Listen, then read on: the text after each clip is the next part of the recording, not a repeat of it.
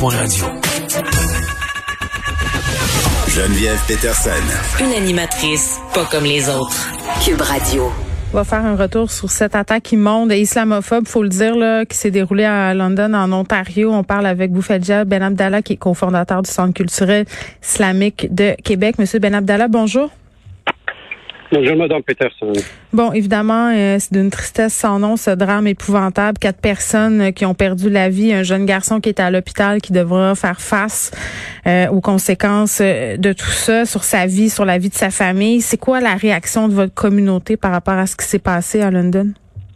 Ben, sincèrement, on est, on est tous ébranlés par ça, ébranlés qu'il y ait des vies encore qui sont parties inutilement.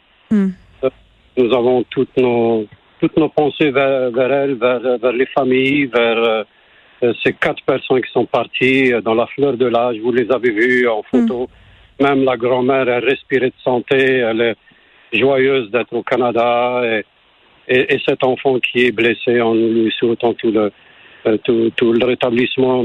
Euh, je vous avoue que les, les, mots nous manquent pour exprimer un peu notre désarroi et oui. notre euh, notre désolation face à cette situation. Vous le savez, euh, c'est ça qui qu'on ressent. Ben oui, puis Monsieur euh, Ben Abdallah, ça a dû aussi vous replonger dans toutes sortes de mauvais souvenirs par rapport à l'attentat terroriste qui a eu lieu à la mosquée de Québec?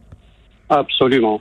Ah oui, oui. Imaginez, imaginez comment on était cette journée de, de l'attentat. Oui. On s'est où se mettre. Et puis ça, c'est la même chose. On se dit à, London, les gens doivent être dans tous leurs états, nous savons quoi faire.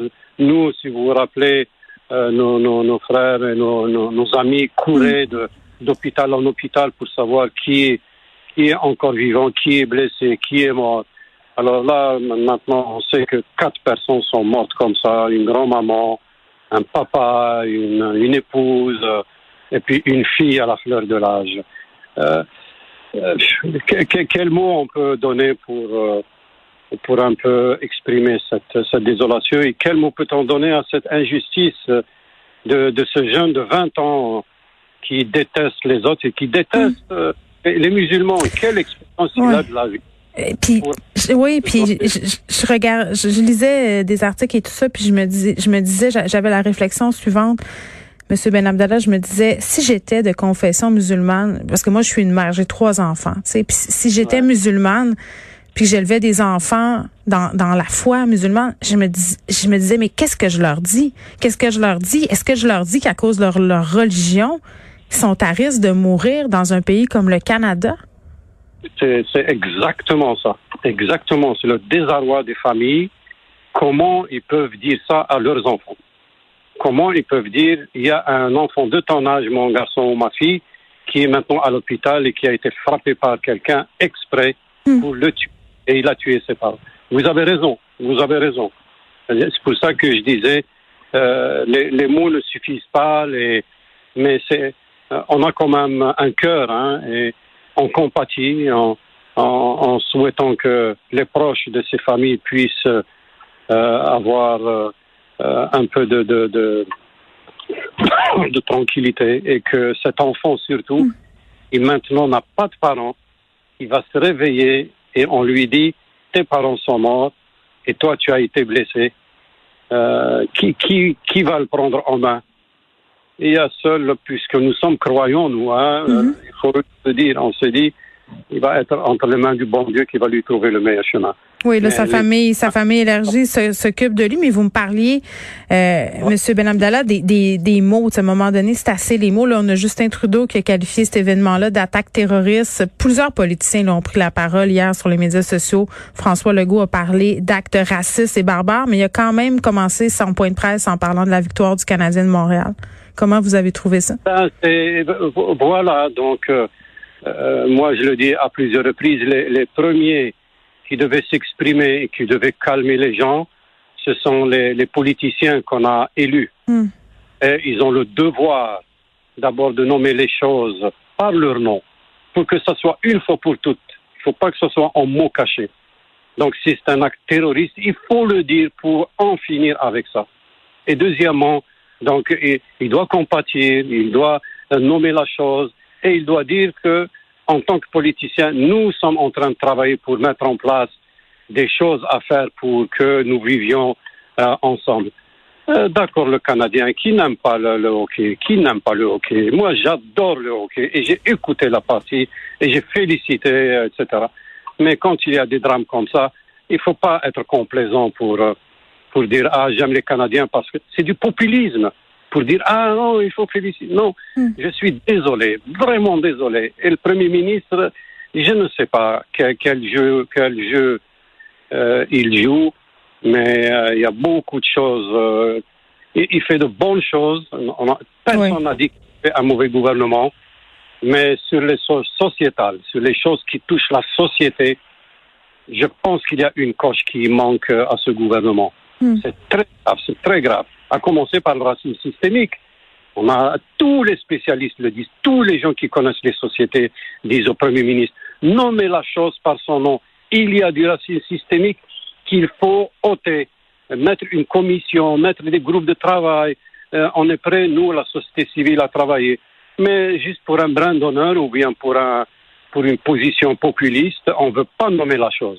Oui, Alors, ben c'est parce que c'est comme si on est toujours. euh, Pardonnez-moi, mais par rapport au racisme, je trouve ça intéressant ce que vous dites parce que par rapport à la question du racisme systémique, puis c'est un peu la- le même enjeu quand on ose prononcer le mot islamophobie. Euh, on dirait, euh, Monsieur Ben Abdallah, que lorsqu'on dit ces mots-là, les gens pensent qu'on est en train de leur dire qu'ils sont racistes individuellement, alors que c'est pas ça qu'on est en train de dire.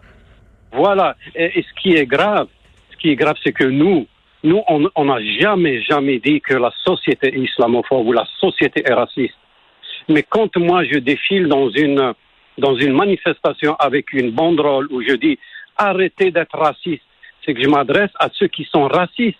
Ouais. Alors, alors on, on, on met cette photo, puis on dit, vous voyez, vous voyez le monsieur qui vous traite tous de racistes. Pourquoi on fait ces amalgames? Et quand le Premier ministre en, euh, à l'Assemblée nationale, il dit, non, la société n'est pas, ra- n'est pas islamophobe. Mais qui a dit que la société est islamophobe? Nous n'avons jamais dit ça. On a dit, il y a des individus qui sont islamophobes. Et il faut reconnaître que l'islamophobie est insidieuse et elle existe.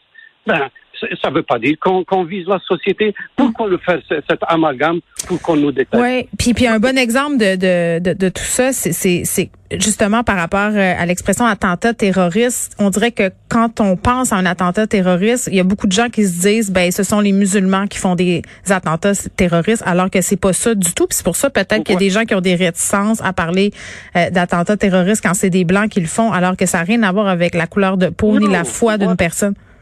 Vous, vous avez raison, votre analyse est, est- est juste, c'est exactement ça. Alors quand les politiciens jouent le jeu du populisme et ne, Ouais. et ne nomment pas les choses par leur nom, c'est qu'ils font traîner la chose.